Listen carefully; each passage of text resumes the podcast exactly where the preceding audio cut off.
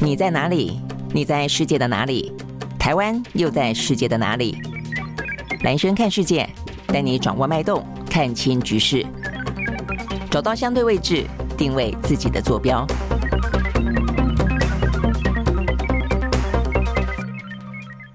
大家好，欢迎收看今天的蓝轩看世界啊。这个新闻一开始的话呢，呃，有两个我觉得比较大的一个国内的新闻呢，来很快的跟大家分享，让大家很快速的掌握一下啊。一个呢是这连续的两天之内啊，从二十四号晚上开始啊，连续三起火灾，所以突然之间啊，发现呢，哇，这个火灾哦，这个有点像火神降临一样啊。二十四号晚上的话呢，呃，就是联华啊，这个而、呃、是。调调查局，我们的调查局哦，这个遭到火灾。然后二十五号的清晨的话呢，是联华食品哦，这所以今天媒体的话呢，从昨天开始到今天为止呢，这个大规模的报道呢，都是联华食品在彰化厂呢发生大火，因为它的死伤目前看起来是最严重的啊，目前造成了七死十五伤。那当中的十五伤里面的话，还有三个人呢性命垂危哦。说这个十五个里面的话呢，呃，就重伤来看有还有八个是重伤，而这个八个重伤当中还有三个呢是性命垂危。好，所以呢这个部分的话呢，正在跟死神拔河当中。所以呢，这个昨天清晨啊，这个联华的食品的大火啊，这个是目前看起来最惨重的。那事实上在昨天稍晚的话呢，在晚间又传出来台积电啊，在苗栗厂也发生火灾。所以这几个呢看起来坦白说都是。还蛮重要的，各自不同的性质跟各自不同的呃这个单位呃，像调查局是我们的官方，而且更夸张的地方在于说，调查局的那个呃这个所谓的。呃，一零五室啊，这个部分的话呢，正是呢负责啊，这个就是维持维护我们的情报、国家情报安全，就反而它很不安全啊，竟然呃起火。那幸好啊，目前看起来的话呢，呃，说这个现场的一些呢，针对呃，他是要打一些不实的新闻啦，啊，针对一些的错误的情报啦，进行相关的搜证啦，等等等啊，幸好证物啊都没有放在这个一零五室里面，所以很快的时间当中啊，说呢就已经呢。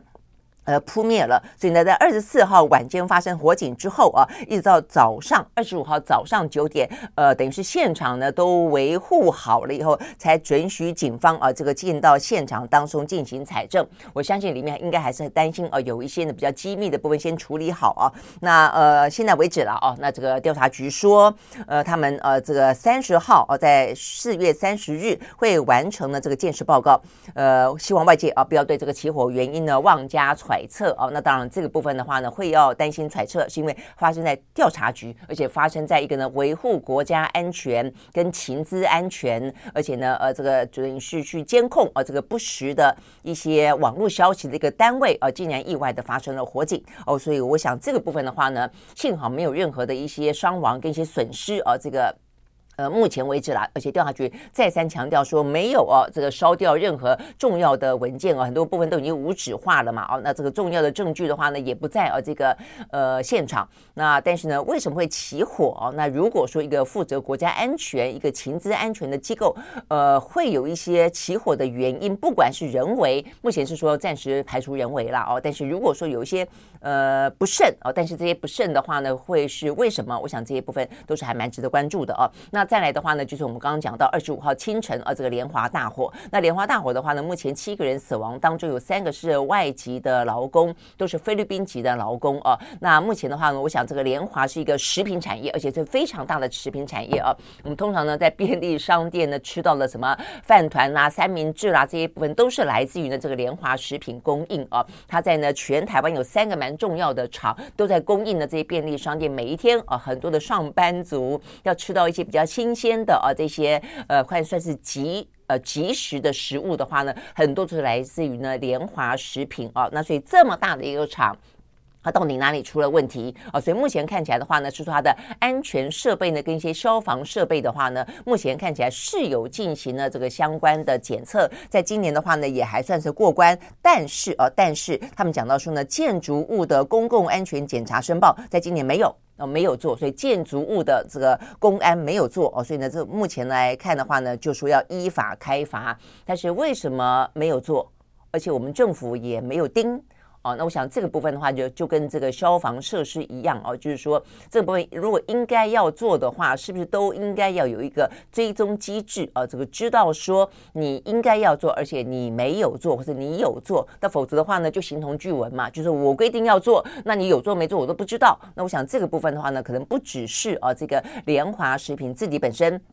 呃，要针对这个事情要开罚，那我想呢，这个部分的话呢，权责单位啊、这个如果是地方政府的话，那地方政府也必须要负起一些责任啊，因为这个部分的话呢，你稍有不慎，平常的话呢就是侥幸，呃，这个就是呃侥幸过关，但是万一有状况发生的话呢，其实就会是呃这个非常严重的呃财产或者是生命当中的呃这个耗损，我想这部分是蛮重要的。那再来一个的话，你就特别提到说，是不是啊、有这个固定的消防的演练啊？那说依照我们目前的这个消防的法令来看的话呢，尤其像这这些工厂大厂。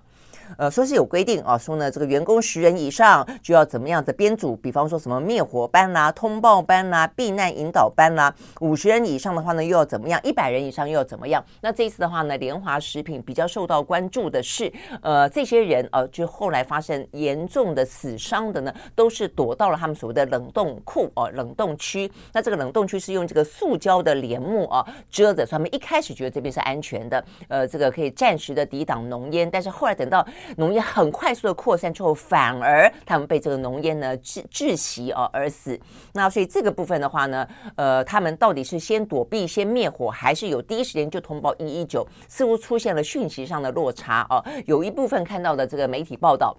就是现场的员工说，他们是先进行自行的灭火，灭火。不成，然后才通报一一九。但这个时候的话呢，整个大楼就都已经浓烟密布了哦。但是呢，在今天啊，这个相关的讯息又有说，联华的呃，他们的呃，这个等于是公司方面是说，呃，他们第一时间一方面灭火，就一方面通报，意思说没有耽搁。那我想这个部分的话呢，事实上呃，应该是呃，这个在救火过程当中造成死伤的蛮关键的原因。那只是说他们说的是真是假，哪一方面的讯息是真的？那所以呢，是不是有同时灭火的同时进行？通报就回到我们刚刚讲到的，是不是有所谓的灭火组跟通报组啊？呃，这个部分的话呢，是不是一通常的这些相关的训练有在训练，而且训练有落实，大家真的有掌掌控到啊？万一发生了公共安全的时候呢，真正应该要做的一些相关的措施。那我想这个部分都是啊，这一次的联华大火引发关注啊的部分。而且我们刚刚讲到了这个死伤的人数，虽然都送到医院去了啊，但是很担心，很担心。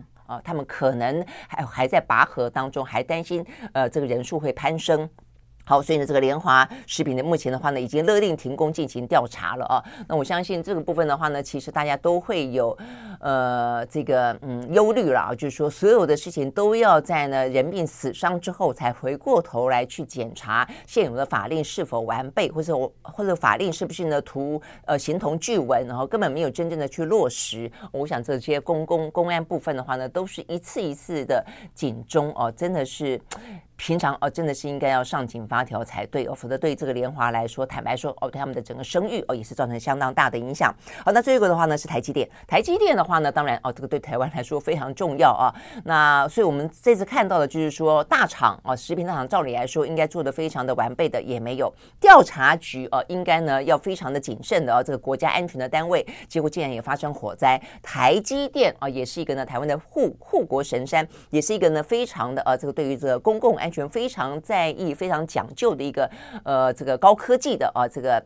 呃业者才对啊。但是呢，它目前呢是正在新建中的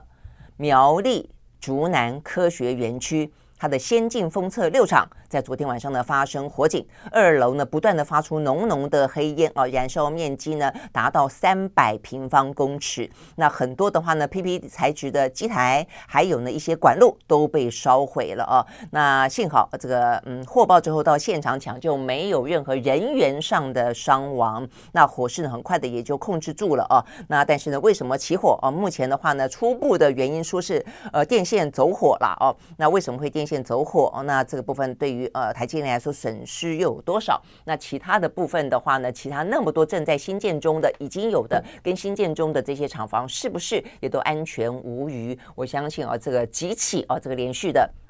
就在两天之内啊，你更精确讲，实际上是一天之内哦，因为是二十四号晚上、二十五号清晨、二十五号晚上哦，所以连续的啊，这个三起呃不同的啊，这个呃性质的官方的啊，这个民间的高科技业的啊，但是呢都是很受瞩目的啊，这个地点呢呃引发了火灾，我想这个对我们来说的话呢，呃很值得啊这一并的一些检讨。好，所以呢这个部分的话呢是国内啊这个比较重要的讯息。那再来的话呢，就是我们昨天有特别提到的就。是有关于啊这个 COVID-19 啊，这个确实在昨天的记者会上面啊，特别提到正式的呢，呃，这个解等于是降级解编了了啊。好，所以呢，这个降级解编的话呢，回过头来看，我们呢有这个指挥中心跟我们相伴啊，大概也就是一千一百九十七天了啊。那呃这样的过程当中，当然风风雨雨了啊。那他们正式解编降级，对降级来说，解编来说，当然就是。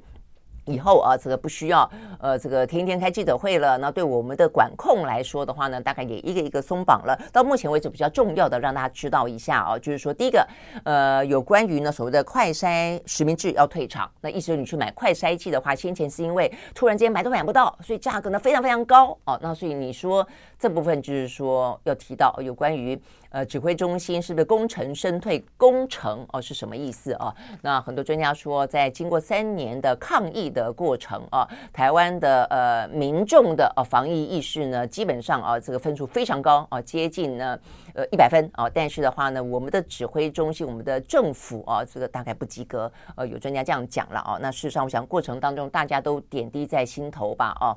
那尤其是在这些什么疫苗啦，哦，这个快筛啦，一开始的口罩啦，呃，事实上呢，整个的因应不及，并没有超前部署，我相信确实哦都是哦。好，那但是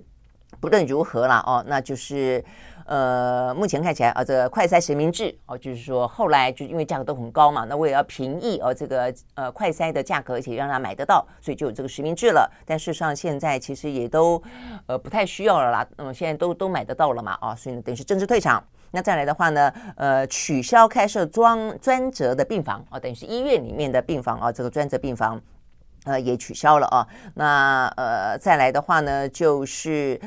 比较值得注意的是，医疗院所啊，这个医疗院所呢，强制佩戴口罩，还是要延到五月底啊，这个要一路戴到五月底才可能会取消。那另外的话呢，就是有关于我们刚刚讲到的啊，这个呃，除了快筛剂退场之外，那疫苗呢啊，这个如果说你是感染了啊，这个 COVID-19，你有一些高风险的部分的话，需要用到的就是像是呃疫苗啦啊，这个药物啦啊，这个包括像是新。呃，这个清冠一号，或者是说呢，抗病毒药物的话呢，目前还是公费。呃，就是如果说你有到这个住院的需求的时候，那再来的话呢，就是这个住院的时候这部分公费，但是你要付呢挂号费。啊、呃，这部分的话呢是比较跟一般呃我们大众来说的话呢比较。相关的哦，那就这个整体来看的话呢，呃，未来的防治哦，因为可能啊，这个秋冬季节可能卷土重来等等等啊，那这部分的一些防疫的工作就交给呢地方单位、地方政府来处理，等于是就不是中央，等于是降级了以后呢，它就不是一个中央的流行病，而一个紧急状态了，就回到一般地方型的流行病，就像一般感冒一样了。好，所以呢，就是有关于指挥中心哦，他们呢降级结编结束了一百一千一百啊九十七天。的任务啊，那这个部分的话呢，对于台湾来说啊，这个相关的数字，呃，我们有一千零二十四万人啊，这个确诊染疫。哎，我看这个数字有点呃有点惊讶，我们等于是不到一半的人染疫耶哦，所以呢，恭喜 还有一半的人都没有染过疫啊，代表的呃大家防护做得非常好。呃，再来的话呢，死亡啊，我想这个死亡是大家觉得最痛心的啊，呃，一万九千多人啊，所以简直是接近两万人死亡啊，所以昨天的话，指挥中心一开始啊，要决定呢降级解编之前啊，事实上呢是啊，有针对这些因为 COVID-19 而死亡的死者啊，这些官员们是有致哀啊，这个呃默祷的哦，那这个部分的话呢。希望也呃，就是我想这个呃，COVID-19 的整个过程了啊，我想对台湾来说，哦，防疫有呃成功的部分啊，但是呢，也有一些呢，呃，让大家心里面留下很深的呃一些伤痕啊，因此有些对政府的一些作为很不满啊，觉得呃这个做的很很不到位啊，甚至过度的用政治啊，这个凌驾了这些防疫跟公共卫生啊，跟这个生命安全的部分，我相信这一部分的话呢，点滴在心头。啦，呃，我想选举期间很多话题哦都必须要被讨论，呃，其实不只是两岸的话题哦，我觉得台湾的很多内政问题哦，很多内政问题都会被一些过度意识形态化的东西给呃掩盖住了，或是呢扭曲了哦，而没有真正的讨论。我觉得很多事情真的是很值得讨论的啊，呃，包括呢这个疫情过去了。但是我们的公共卫生，我们的整个公共卫生行政啊，这个部分的话呢，是不是过度的意识形态化？另外的话，包括像能源政策，是不是又是另外一种的意识形态凌驾啊？因此的话呢，我们呃，能源时间今天一早也播放了跟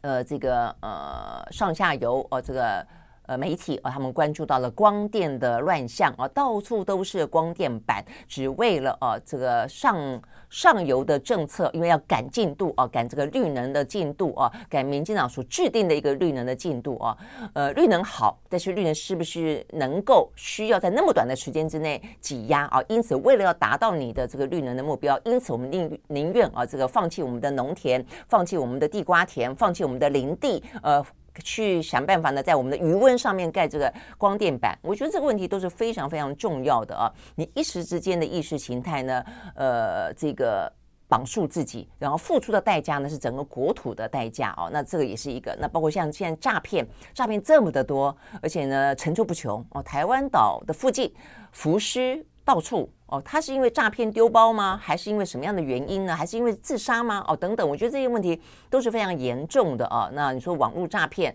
呃，猪仔哦，等等这些问题啊，治安本来我们都觉得我们的治安非常好的啊。那曾几何时啊，我们的这个网络兴盛的同时啊，这个造成了大家的生命财产的危害越来越多。我觉得这些都是呃很值得去注意的问题啊。那像这些部分都应该要更。深切的讨论啊，那当然包括了呃台湾的经济发展啊，那么多的年轻人啊，他们到底是不是能够找到他们希望有的工作啊？是不是呃过得起一个呃可以应应应应应的啊，就是生活，然后不要躺平，不要内卷啊，那对大家来说能够有未来啊，能够有一个发展的目标，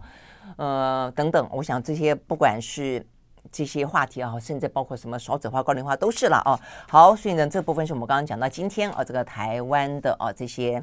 比较重要的话题当中的话呢，一个是 COVID-19 啊，进入到新的一个阶段；再一个的话呢，是三起大火啊，在这个一天之内发生。好，那这个看完这个相关的讯息之后的话呢，在呃全球来看的话呢，呃，有关于啊这个呃相关的疫情啊，我们也看到包括。呃，中国大陆哦，中国大陆也是在昨天啊，这个最新的消息，他们宣布，他们四月二十九号开始啊，呃，开始不需要啊，这个入境中国的话呢，已经不需要出示任何的核酸的阳性证明了啊，这个先前还需要 PCR，那现在的话呢，应该是不需要的，可以用登机前。四十八小时的呃，这个等于快筛来代替核酸检测哦，等于是等于是他们还还要快筛了哦，但是已经比起过去来说放松一些了。好，那另外一个的话呢，比较值得注意的是苏丹啊，苏丹的呃这次内战啊，竟然有一个跟公共卫生有关的话题跟危机出现啊，这是目前的最新的消息，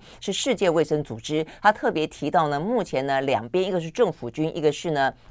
呃，这个武装武装团体，呃，两个军阀，那呃，目前的话呢，呃，这个比较在野甚至在野的军阀，他们占领了苏丹的公共卫生实验室。好，那这个部分的话呢，公共卫生实验室啊，这个嗯，说是存放着小儿麻痹跟麻疹等等疾病样本的呃公共的实验室。然后呢，世界卫生组织认为，呃，这个被占领去之后，很多的技术人员都被呃赶了出去。然后的话呢，呃，这个实验室遭到了完全的掌控，被当做一个军事基地。好，那所以呢，这样的一个军事基地，第一个对于这样子的一个公共卫生是会造成什么样的危害？另外的话呢，这一些呃这个相关的一些。样本会被当做什么样的工具？这都是呢 W 呃 HO 哦担心的部分。所以他们说呢，这个造成了极度危险的情况啊，所以呢特别的提到了这件事情啊，他说存在巨大的生物风险啊，我不晓得他们讲这个生物风险讲到的会不会是啊，呃，除了就是占领之后，可能很多事情在运转的本身就不能运转的啊，包括像是库存的血袋啊，他说呢，呃，可能会因为电力不足而变质，而没有办法供应一些呢，呃，需要进行紧急的输血的这些苏丹人民的呃用途，但是所谓的生物危机啊，生物危险会不会？会会不会呃，这个讲到的是一些呃化被动为主动的攻击？我想这个部分的话呢，呃，也是呃这个里面特别提到，但没有讲的非常清楚的部分了哦。但是呃，看起来啊、这个世卫组织的话呢，呃，蛮忧心的，呃，特别提到这件事情。好，那除了这个部分的话呢，苏丹啊，他、现在的。整个的死亡人数哦，已经飙高到四百多多个人了哦。那然后各个国家呢都撤离，我想呢这个部分的话呢，大家都知道。那另外的话呢，比较受到关注的一个角度啊，还包括了说呢，这个苏丹的内战啊，这个对于全世界来说的话呢，对这个国际局势来说的话呢，还有除了人道危机之外，还有什么值得关注的呢？我想呢，有一个角度是可以提供的，那就是呢，苏丹实际上是非洲第三大国家哦，所以它拥有非常多的矿产跟非常多的农产哦，所以呢，在在过去还没有这个引发内战之前，其实呢，他跟俄罗斯之间的关系非常的好哦，甚至呢，现在正在帮俄罗斯打仗打乌克兰的呃这个呃瓦格纳集团，事实上呢，他们也跟啊这个苏丹政府之间有非常长期而稳定的合作关系。好，那所以呢，这些合作关系的话呢，在苏丹陷入内战之后的话呢，包括俄罗斯，包括呢这个瓦格纳哦，通通都呃噤声不语哦，因为呢，呃他们。这有点像要要押宝了，你到底要去支持政府军，还是要支持这个呃大另外一个大军阀？那如果押错宝的话，会不会导致呃原本的合作关系生变，呃，甚至的话，他们讲说呢，呃，这个俄罗斯的更多的布局，这个布局可能会牵动到目前的俄罗斯的，呃，本身的一些。军事啊，跟一些呢，呃，国家安全战略的一些部署啊，那我想这个部分的话呢，是一般啊，在讲到这个苏丹内战的时候比较少特别提及的部分，这也是可以供大家呃做参考。那事实上，对美国来说的话呢，就一直认为苏丹是个危险的地方，而且也不是一个美军可以掌控的地方啊。所以呢，这一次的撤侨行动，其实美国比起很多其他的西方国家来看，动作都来得慢啊，因为他们就说，我早就叫你不要去了啊，你还去。但不论如何。了啊，这个现在整个局势因为非常的混乱啊，所以呢，美军也还是开始呢进行他们的撤侨。但是你会看到这个苏丹啊，在这个国际的地图上面啊，它被呃认为比较是跟俄罗斯关系紧密一点啊。那所以呢，它的目前的内战会被牵动更进一步的这个地缘政治啊，这个在非洲，我想这个部分的话呢，也是受到关注的。好，所以呢，这个部分的话呢，是讲到苏丹哦。那这两天的话呢，呃，有三天的时间，苏丹呢是在沙乌地阿拉伯跟美美国的调停底下，双方愿意啊，七十二小时停火哦，让很多的撤侨行动得以进行。所以这两天其实还算是喘口气的了哦。但是接下来的话呢，呃，到底会怎么样子？呃，继续的呃，这个下去会不会有持续性的呃这样子这个危机风险？我想这部分我们会来继续观察。OK，好，所以呢，这是苏丹。那今天另外一个呢比较新的啊，但是说新。也不新，那就是呢，拜登正式宣布参选了啊。那拜登呢正式宣布参选，这一次就是很正式了啊，而且还有释放出一个三分钟的影片啊。那这个三分钟的影片里面呢，呃，就是呢，呃，强调了啊，这个就是他有意愿啊，要引领大家呢，引领美国，呃，希望。呃，这些美国民众再给他四年的时间来完成了他正在开始，而且呢表现的他认为表现的很好的一些事情，可以让他呢继续的去推动啊。那这个部分包括了一些他特别提到的啊，像是。呃，他认为啊，这个他在外交当中的长才，让美国史无前例的啊，这个在俄乌战争当中，呃，可以看到呢，他串联了西方联盟，呃，所以呢，帮助了乌克兰抵御俄罗斯的入侵。那也还包括了呢，呃，这个他很成功的在疫苗部分的话呢，呃，等于是大规模的呃，这个新冠疫苗的接种运动。那还包括了呃，跟。中国大陆之间还在维护哦，所谓的高科技，美国的呃这个高科技的这样的一个实力，能够确保啊，这维持一个领先的地位啊。他也强调这个事情正在持续进行当中，需要啊这个继续的去巩固它。那另外的话，包括一些什么气候变迁啦、健保啦，还包括呢，他成功的指派了美国最高法院第一位非洲裔的女性大法官等等啊。他说，呃，美国不管在国内或者在国际之间啊，就是说继续为啊这个善良跟他说我们是善良跟正派的人，我们继续为良善以及正义而战。甚至他认为啊，他呃所带领的啊这个民主党啊的政府啊正在为美国的灵魂而战。好，所以这个话其实讲到部分啊，你会看得出来，他还蛮。针对性的呃，可能就是呃，讽刺的是一个川普曾经带领的啊，这样的一个呃很右派的、很民粹式的一个呃美国。好，所以呢，这个部分的话呢，他也直接说啊，他说呢，呃，这个 MAGA 就是让美国再再次伟大，是当初川普的口号嘛啊，他说这个 MAGA。的极端分子啊，事实上呢，让美国呢进一步的撕裂啊，意思就是说，你可以让美国啊这个再次伟大，但是你如果用很激进的方式、很民粹的方式，走一个极端主义的方式来让美国再次伟大，但这样子的伟大叫做伟大吗？啊，这个大概来说是拜登啊，他宣布连任的时候呢，在这个影片当中释放出的消息。好，那我想呢，这个对美国来说的话，或者外界来看的话，事实上可能不只是呃，他跟呃这个川普很不同的啊这个。路线，另外一个的话呢，很受到关注的就是拜登的年纪了哦，他真的是年纪蛮长的哦。到目前为止呢，他宣布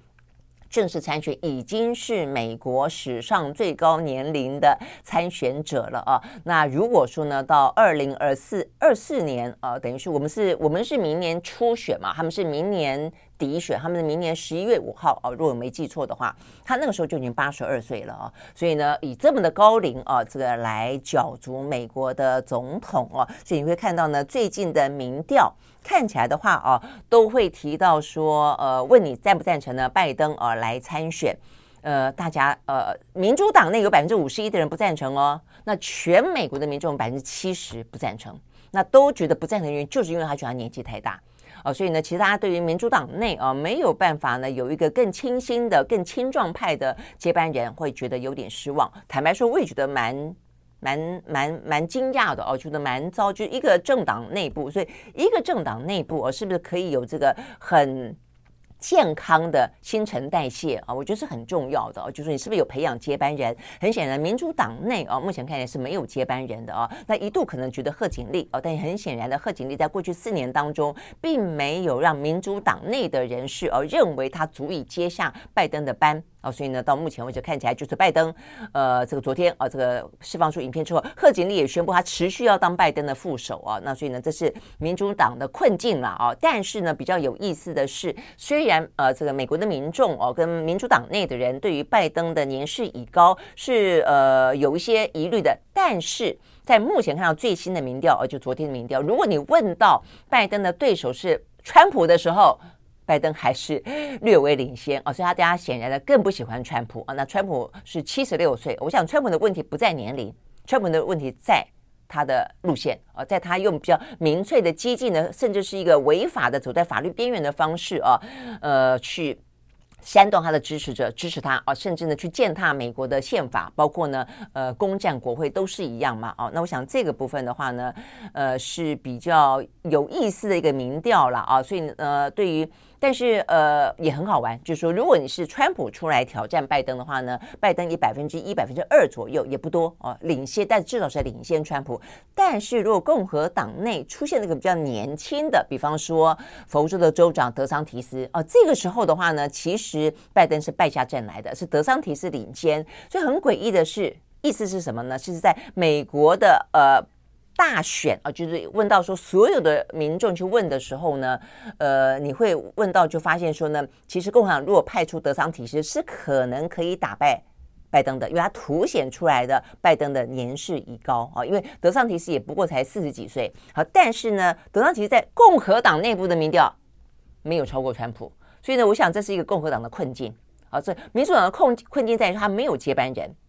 然后呢，目前就是年事已高的拜登，但共和党的困境是他们有年轻的挑战者，但是目前的话呢，他民调在川普呢被呃这个曼哈顿的地检署呢呃这个起诉的同时，突然之间反而拖高了啊他的这个民调，让他哦在共和党内呢维持一个呢高领先的一个状况哦，所以本来有一段时间呢德桑提斯呢一路追赶追赶，已经快要超过川普了哦，所以后来川普很紧张，还常常骂这个德桑提斯嘛哦，但是呢过去这一两个月当中，因为司法缠身的关系，反而凝聚了共和党内啊这个对于川普的支持或者同情啦哦，或者他的一些呃愤怒吧，或者他或者他撩拨起来的一些情绪，所以呢现在看起来川普哦在这个共和党内的民调大部分哦都是呢川普以百分之四十几，然后呢德桑提的百分之三十几啊这样的一个领先啊，所以呢这个部分我想对共和党来说，呃是他们接下来的一个很重要的考题了啊，如果他们推出川普，其实呢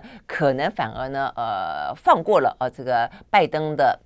年龄问题，但是呢德桑提斯却是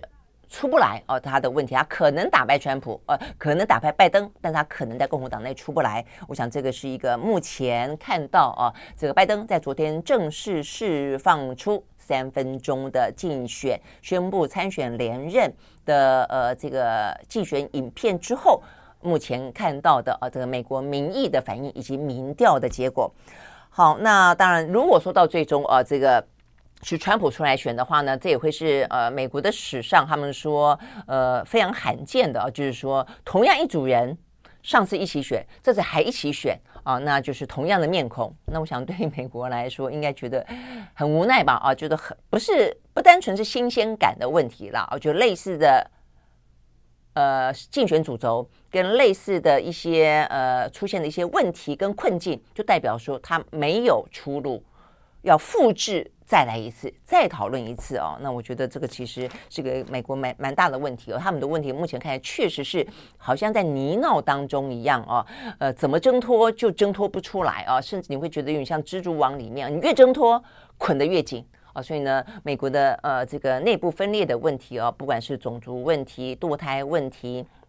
等等等啊，这些路线上的问题，如何的让美国再次伟大啊？这个采取不同的路径路径啊，我想都是呃，对美国来说啊，这个嗯，目前看起来啊，蛮蛮蛮蛮。困难哦，但是也蛮具有挑战性的。那他这个问题呢，会延伸到呃国际之间。OK，好，所以我们接下来要讲的国际啊，呃，包括像尹锡悦啊，尹锡悦目前的话呢，人正在美国进行访问啊。那他们将会跟拜登谈到的啊，确实像我们今天讲到的，呃，有关于这个核弹头的问题啦，就美国是不是要给呃这个嗯南韩提供了所谓的核防护、核保护伞的问题啊？那这个部分的话呢，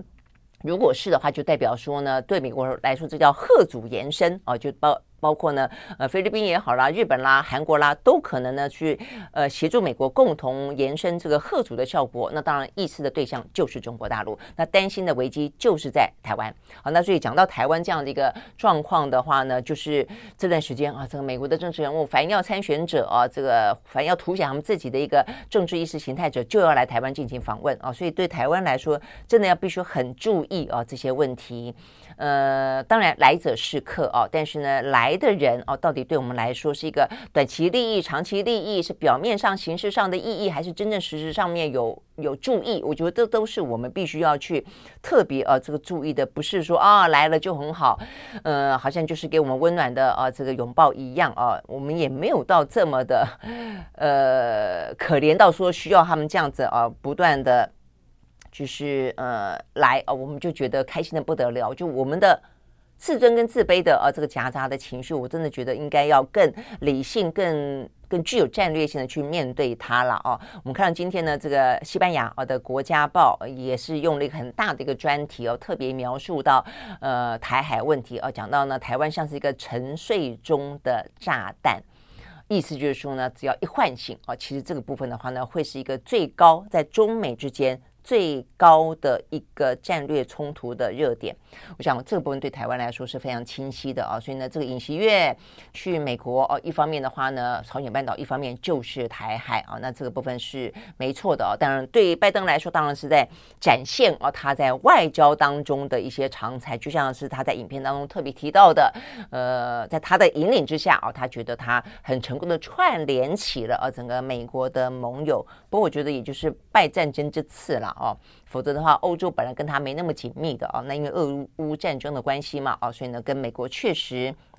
呃，这个目前看起来是呃。等于拉近了啊，呃，他们的关系。好，那所以呢，这部分呢，我想都会跟拜登的选情有关，但是也跟台湾的啊这个呃前途哦、跟我们的一些呃，也是我们的跟我们的选情是有关系的啊。好，所以我们看到的部分啊，有继续的往外拓展的消息。呃，除了啊这个南韩跟。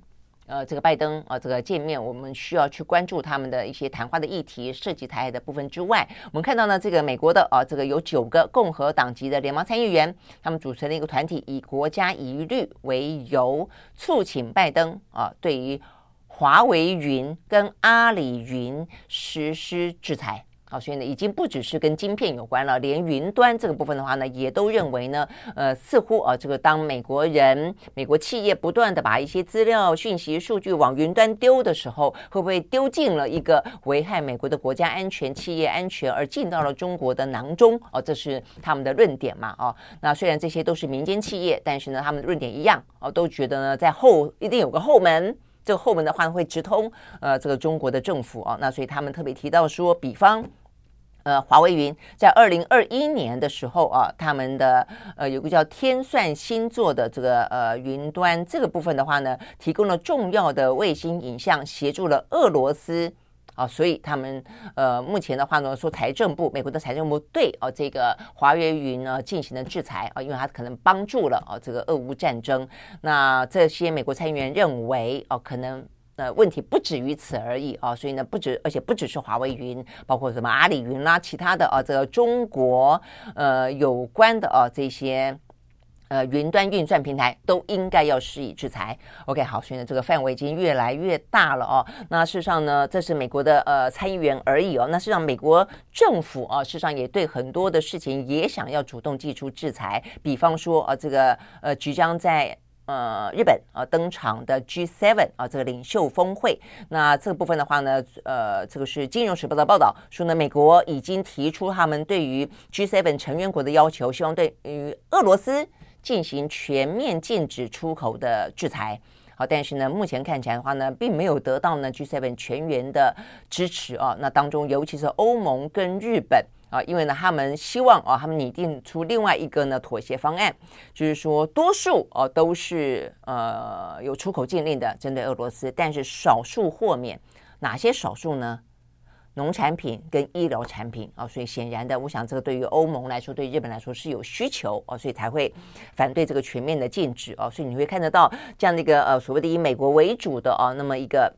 呃西方世界联盟，它确实不断的啊，这个正在祭出各式各样的禁令，针对中国，针对俄罗斯。那呃，但是呃，因为有各自不同的国家当中的考量啊，有些部分又有一些豁免，又有一些漏洞。呃，那有一些轻重不同哦。那这个部分的话呢，就是不断的在进行中的这些相关的问题啦哦。OK，好，所以呢，这个部分是我们今天看到啊，在这个拜登参选跟这个中美之间，呃，进一步的啊，这个相关的一些讯息。那事实上呢，呃，美国虽然现在正在进行的是俄乌战争嘛，啊，那所以包括了像是我们看到这个《纽约时报》报道，呃，说这个呃。这乌克兰啊的春季反攻哦，应该开始，事实上是有迹象了。在这个呃这个月底啊，说呢有十二个战斗旅，大概五万名的士兵，大概在这个月底呢会准备就绪哦。但是呢，同一个时间，俄罗斯呢最新消息轰炸了一个呢乌克兰东北前沿的一个博物馆哦，所以呢造成了不少的死伤啊。所以呢，这个俄乌战况啊确实还在进行当中。所以呢，也因此啊，这个美方。它会有一些呃协商啦，哦，有一些呢禁令啦正在进行，但是我要讲的是，它真正的敌人当然是中国大陆哦，所以呢，我们刚刚讲到的一些呃相关的呃制裁也好，一些呢希望呃加强的禁令也好，那另外的话呢，我们看到啊，这个美国政府说他们打算要斥资一百一十亿的美金，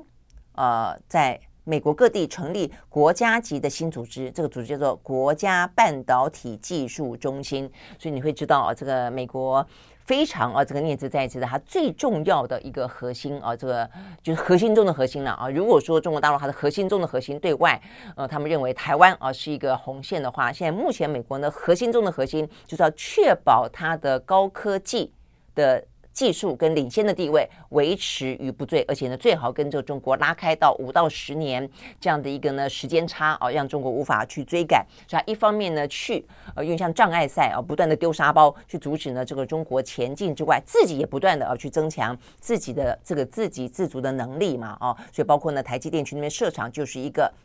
呃，三星去那边设厂也是哦。那现在的话呢，打算再花钱啊。他现在已经花钱给了晶片补贴了啊，呃，要补贴一些呢，呃，愿意去那边投资设厂的。那现在打算再花钱成立呢新组织。啊，国家半导体技术中心用于研发。哦，这边讲得非常的清楚。哦，拜登昨天说，他呢这样的一个呃技术中心将要用来增强美国经济的安全以及国家的安全。好，所以呢这些呢都是我们今天看到哦这个